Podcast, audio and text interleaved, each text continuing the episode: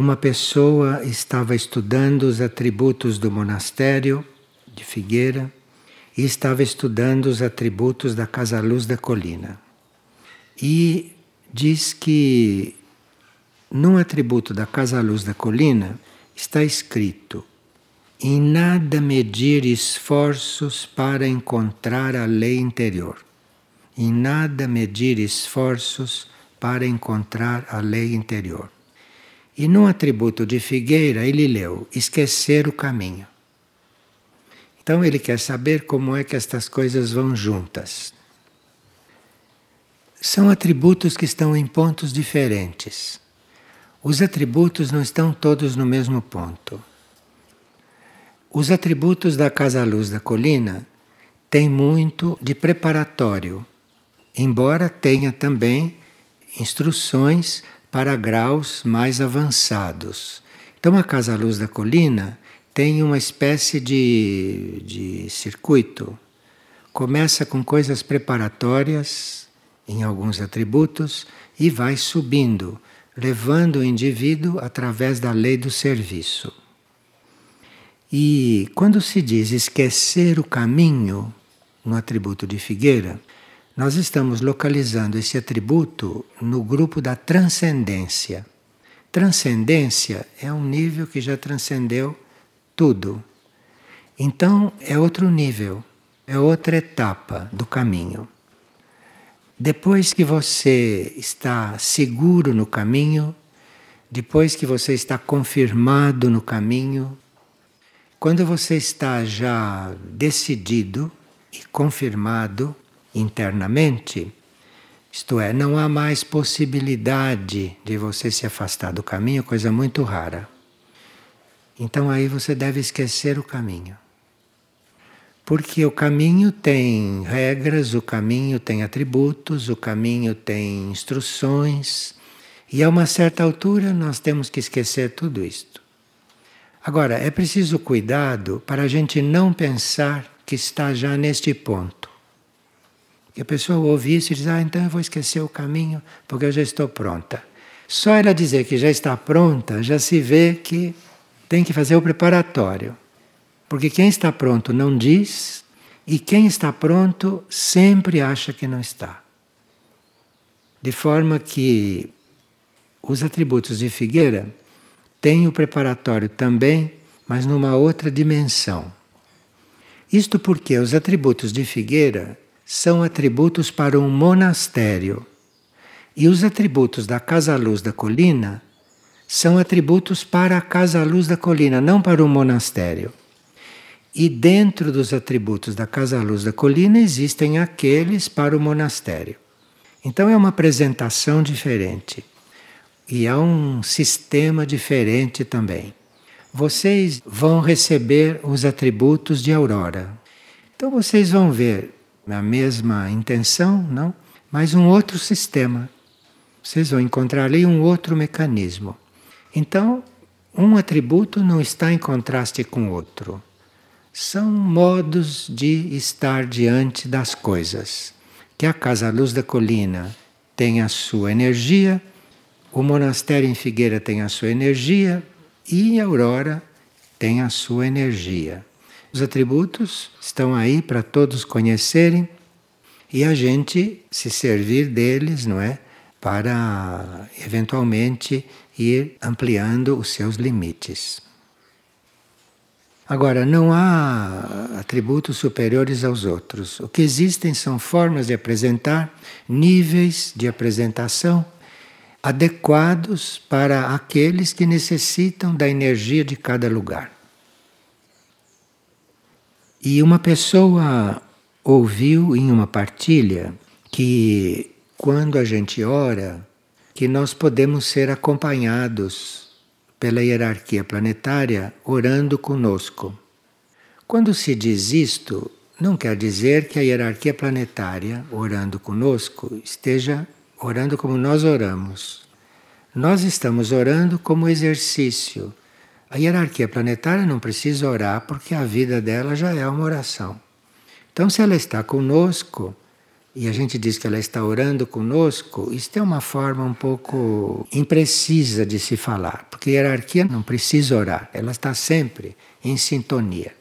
Então, se ela está orando conosco, quer dizer que ela está próxima, que ela está sintonizada conosco naquele momento, sintonizada de uma forma especial. Ou nós estamos sintonizados com a hierarquia de uma forma especial. Ela está orando conosco, mas não quer dizer que se nós estamos fazendo uma oração que ela esteja lá repetindo ou fazendo junto conosco. Ela está conosco, mas a forma de estar dela é outra.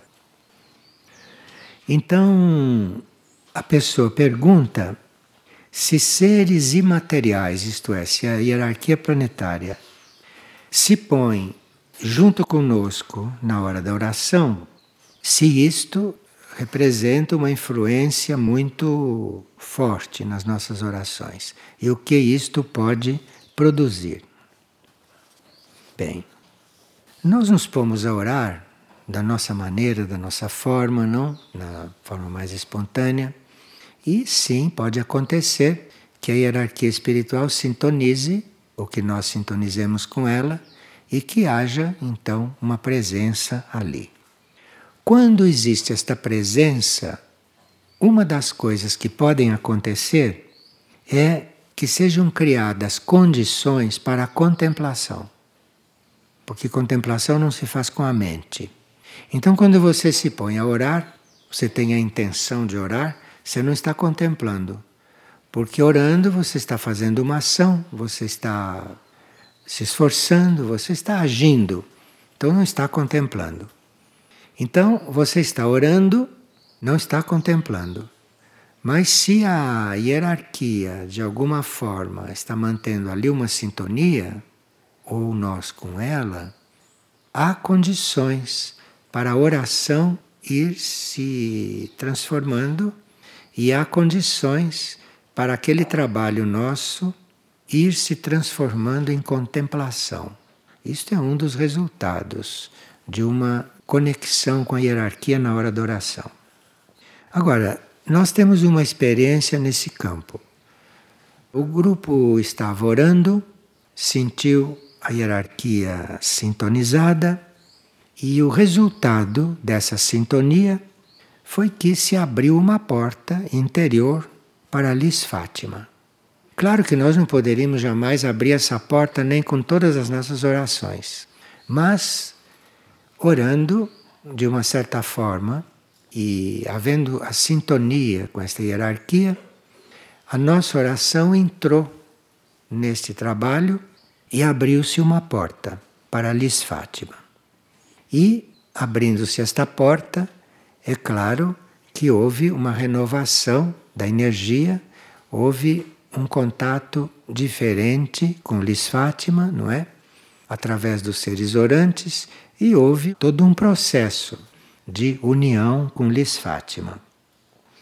E nesse caso, então, se sentiu a experiência de seres, não é, de Liz Fátima unidos à nossa oração, mas a porta se abriu pela presença deles, não?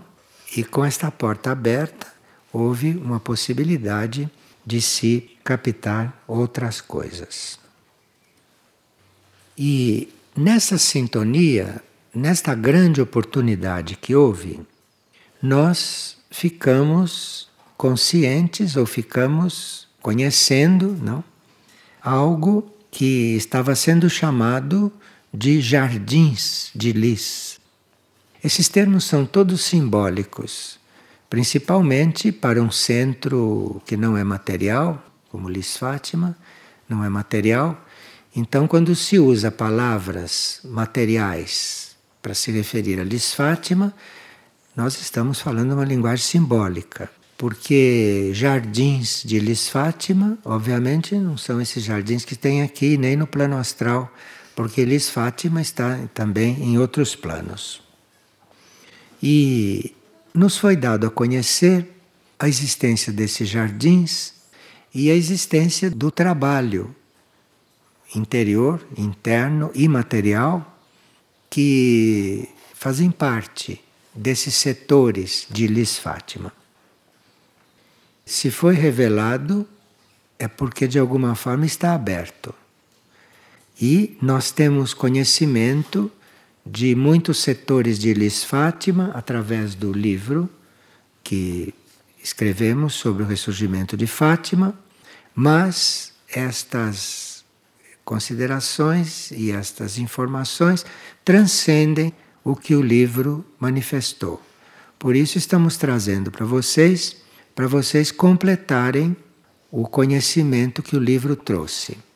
E parece que neste momento, um momento de transição planetária, parece que esses jardins estão abertos para a humanidade de superfície, desde que nós estejamos em certas condições e desde que nós tenhamos uma sintonia imaterial com esses centros planetários.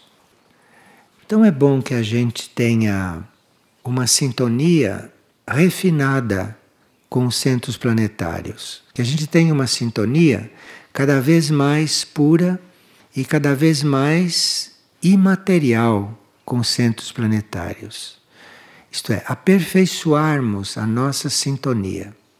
Os livros que foram escritos sobre os centros planetários, eles dão as bases para nós conhecermos esses centros e dão as chaves para nós irmos nos contatando com eles, irmos começando um trabalho com eles. Depois houve muitas gravações, depois que os livros foram feitos, e cada gravação dava algum passo nesse sentido, dava um pouco mais. Mas agora, nessas comunicações, nós estamos vendo que seria o momento de nós estarmos juntos a estes centros planetários de uma forma cada vez mais imaterial. Até por isso que a gente está trazendo esse assunto dos jardins, para nós termos ideia de que trabalho pode haver conosco, dentro de certas condições, em um centro como Lis Fátima. Mesmo porque nesses setores de Lis Fátima estão reunidos seres que nas últimas encarnações foram muito conhecidos e que nem sempre nos dão o nome cósmico deles, mas nos dão o nome que tiveram quando passaram por aqui e o nome que eles são conhecidos nossos. E aí, nesse setor de Lis Fátima, nós temos, por exemplo, aquele que nós conhecemos como João 23, temos aquele que conhecemos como João Paulo II, porque Lis Fátima tem muito a ver com a energia da Mãe Universal.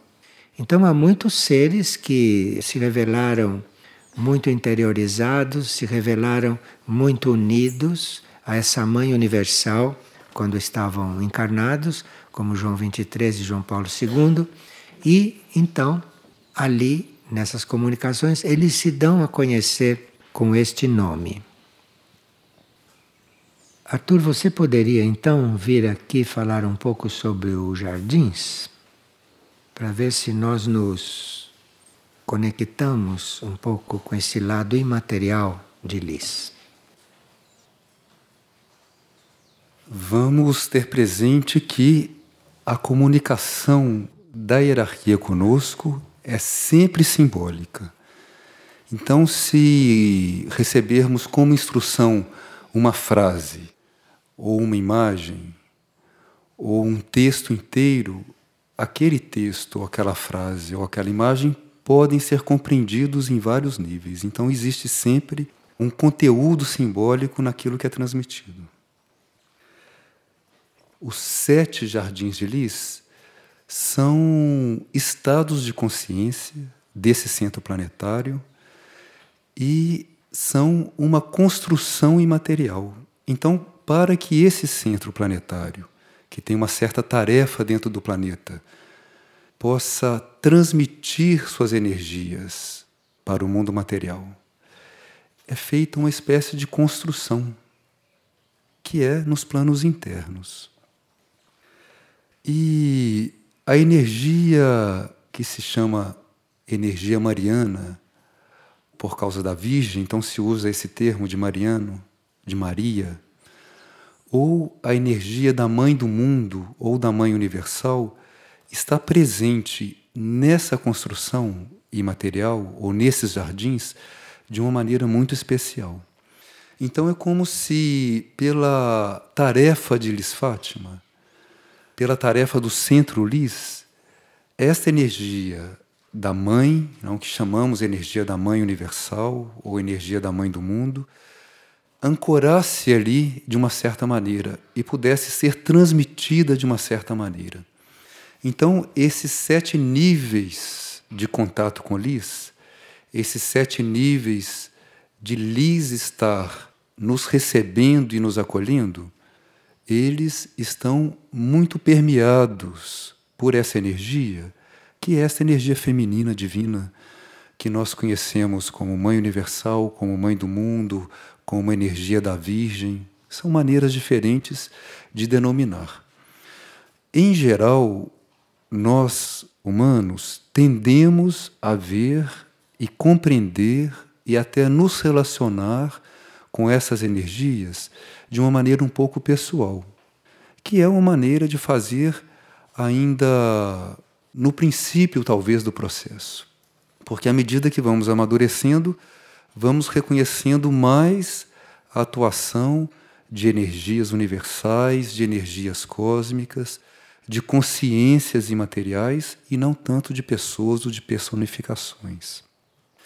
Isto que é a energia da mãe é algo que inclui toda manifestação. Então se diz simbolicamente que esta mãe tem um manto, que é o manto da mãe do mundo. Esse manto é tudo que existe manifestado no planeta, toda a natureza, todos os elementos da natureza, todas as forças que existem no planeta, tudo isso são os fios, devas, anjos que tecem esse manto, que é a natureza, a manifestação sobre a Terra. Então, essa consciência inclui a manifestação nesses níveis materiais, inclui em si. É dito também simbolicamente que Maria é a rainha dos anjos, não uma maneira talvez simples de comunicar algo que é uma regência da manifestação no plano material das energias angélicas, das energias dévicas. Então tínhamos que estar diante desses fatos de uma maneira mais universal, mais atual para esses momentos que estamos vivendo. Então, Lis tem isso, tem esses sete níveis de nos receber como seres humanos, como seres cósmicos e de nos iniciar, de nos colocar dentro de um caminho que é o caminho para a humanidade. Então, desde o primeiro jardim até o sétimo, quando nós percorremos esses jardins, nós vamos estar em contato com sete gradações da energia de Lis, como sete cores, sete arco-íris, sete jardins. E em cada jardim, em cada gradação de Lis, nós vamos ser trabalhados de alguma maneira. Então, num jardim, podemos despertar, num outro jardim, podemos receber os códigos, contatar, podem ser ativados em nós aquelas essências que dizem respeito ao amor, à luz, à pureza, à pureza essencial, à devoção transcendente. Então, vão sendo ativados em nós certos códigos à medida que percorremos esses jardins, à medida que percorremos esses estados de consciência, de lis. Isso é o trabalho desses jardins em relação ao reino humano. Mas esses jardins, assim como o Centro Lis Fátima, trabalha também com os outros reinos e, num outro momento, pode nos ser dado conhecer essa tarefa de Lis com os outros reinos. Mas nós, como membros do reino humano, somos chamados a percorrer esses jardins quando chega o momento, quando nós estamos maduros para receber as energias de Lis sermos trabalhados e transformados pelas energias de Lis e termos nos nossos corpos sutis e nos nossos corpos internos, principalmente no nível espiritual, esses códigos de Lis ativados.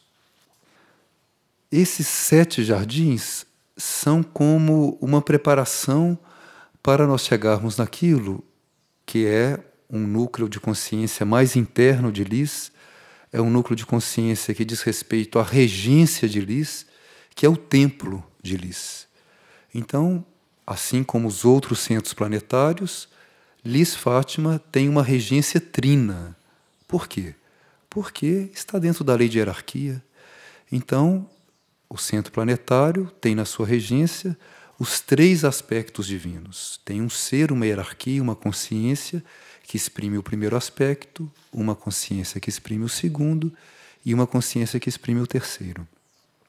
E em Lis, a consciência que está encarregada deste processo de expansão do segundo aspecto, de evolução, de ativação do segundo aspecto, inclusive na humanidade, é um ser que em tempos passados foi conhecido como Jacó, que recentemente foi conhecido como João 23 e que é um ser de consciência cósmica que trabalha por intermédio de Lis. Então, esse ser é uma parte da regência de Lis, seria simbolicamente o sacerdote maior deste templo de Lis.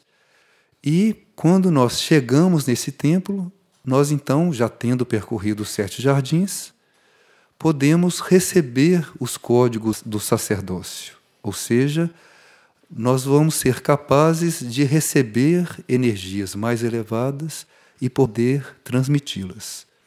Como diz um atributo do monastério, depois de abençoado, abençoar. Então, para isso nós temos que ser formados internamente. Os nossos corpos tem que estar preparados para isso. Então, esses sete jardins, na sua gradação do primeiro ao sétimo, vão nos levar a esta consumação daquilo que é chamado energia crística, ou isto que é energia de samana, que é essa energia de segundo raio, uma energia de amor, sabedoria, que deve ser ativada e desenvolvida em nós. Então, quando percorremos os jardins de Lis, com todos os trabalhos que esses jardins vão fazendo em cada nível nosso, em cada corpo, esta construção interna, vai nos levando para esta elevação até nós podermos nos unir num certo grau, porque o processo é gradual, a esta energia essencial, a este amor cósmico, esse segundo raio, este amor-sabedoria. E isto os jardins fazem e o templo de João 23, ou o templo de Lis, onde temos esse sacerdote maior, vai começar a ativar em nós esses códigos de um relacionamento mais consciente, por meio do qual nós vamos sendo vividos por essa energia de amor cósmica que chamamos de Cristo, que chamamos de Samana, que são diferentes níveis dessa energia. Então, em linhas gerais, poderíamos descrever os jardins dessa maneira, e cada jardim tem as suas qualidades, tem os seus atributos, tem uma maneira de nos preparar, não neste caminho ou nesse trajeto das iniciações, e que depois talvez possamos estudar em mais detalhes. De uma forma bem resumida, nós poderíamos dizer que o primeiro jardim, esse primeiro patamar, que é chamado Jardim da Iniciação, isto pertence ao mundo imaterial de Lis, não? Do mundo imaterial, do mais rarefeito, e ele está integrado por seres, esse nível de lis está integrado por seres que tiveram várias iniciações já no seu interior, que já vivem uma vida imaterial. De forma que um contato nosso com esse jardim é muito importante para a nossa estimulação interna. Se nós tivermos uma expansão de consciência através de Lis, provavelmente isto vai ser feito nesta área interna de Lis. É uma área iniciática, por isso se chama o Jardim da Iniciação. O segundo jardim é chamado o Jardim da Transmutação. Isso é, só que ali não se trata só de transformar a energia, de transmutar as energias do ser, mas também se trata de reprogramar essas energias. Então, nós podemos ter energias bastante condicionadas, mesmo no sentido positivo, com todo o nosso desenvolvimento nas várias encarnações. Então, nesse segundo jardim, que é o da transmutação, a nossa energia pode ser reprogramada. O terceiro jardim, que é chamado o jardim da luz. E isto é uma qualidade de luz, isto é, é uma luz não como esta que nós conhecemos, que nos nossos níveis, mas é uma luz que vem do nível astral emocional para cima. Não há em Lis luz astral, por exemplo. Não há em Lis luz etérica. Esse jardim da luz, a luz ali começa em um nível muito além desses níveis de luz que nós conhecemos.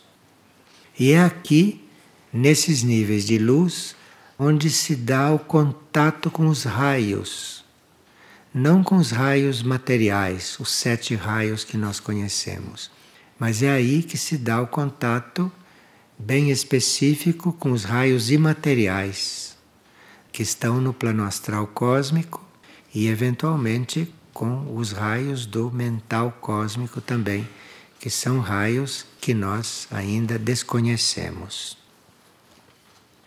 O quarto jardim é chamado o Jardim do Amor. O jardim do amor é um estado de consciência onde se conhece o amor cósmico. Em muito poucos pontos da Terra se conhece o amor cósmico. Nós conhecemos o amor em diferentes níveis. Mas neste quarto jardim de Lis, ali existe o amor cósmico. E vai para este quarto jardim aqueles que estão já preparados para essa vibração. Aqui existem seres imateriais de uma altíssima evolução e que transmitem esse amor cósmico de uma forma que nós possamos receber. O quinto jardim é chamado o jardim da pureza. Pureza significa sublimação de todo o material que a gente conhece. E, portanto, uma renovação até o ponto em que pode acontecer dos nossos corpos. Então, ser levado para o quinto jardim de Lis, a nossa essência ser levada para lá, isto vai repercutir numa mudança radical na nossa matéria. Então, nas nossas últimas encarnações, então, quando estamos para sair da roda das encarnações, eventualmente se é levado para este quinto jardim, porque ali a nossa matéria entra em um processo de sublimação e de transformação inconcebível para nós. O sexto jardim diz respeito à devoção onipresente. Nós temos que estudar aqui os raios imateriais e vamos estudar o raio da onipresença. Isso está no nosso programa. Esse jardim é o jardim da devoção onipresente.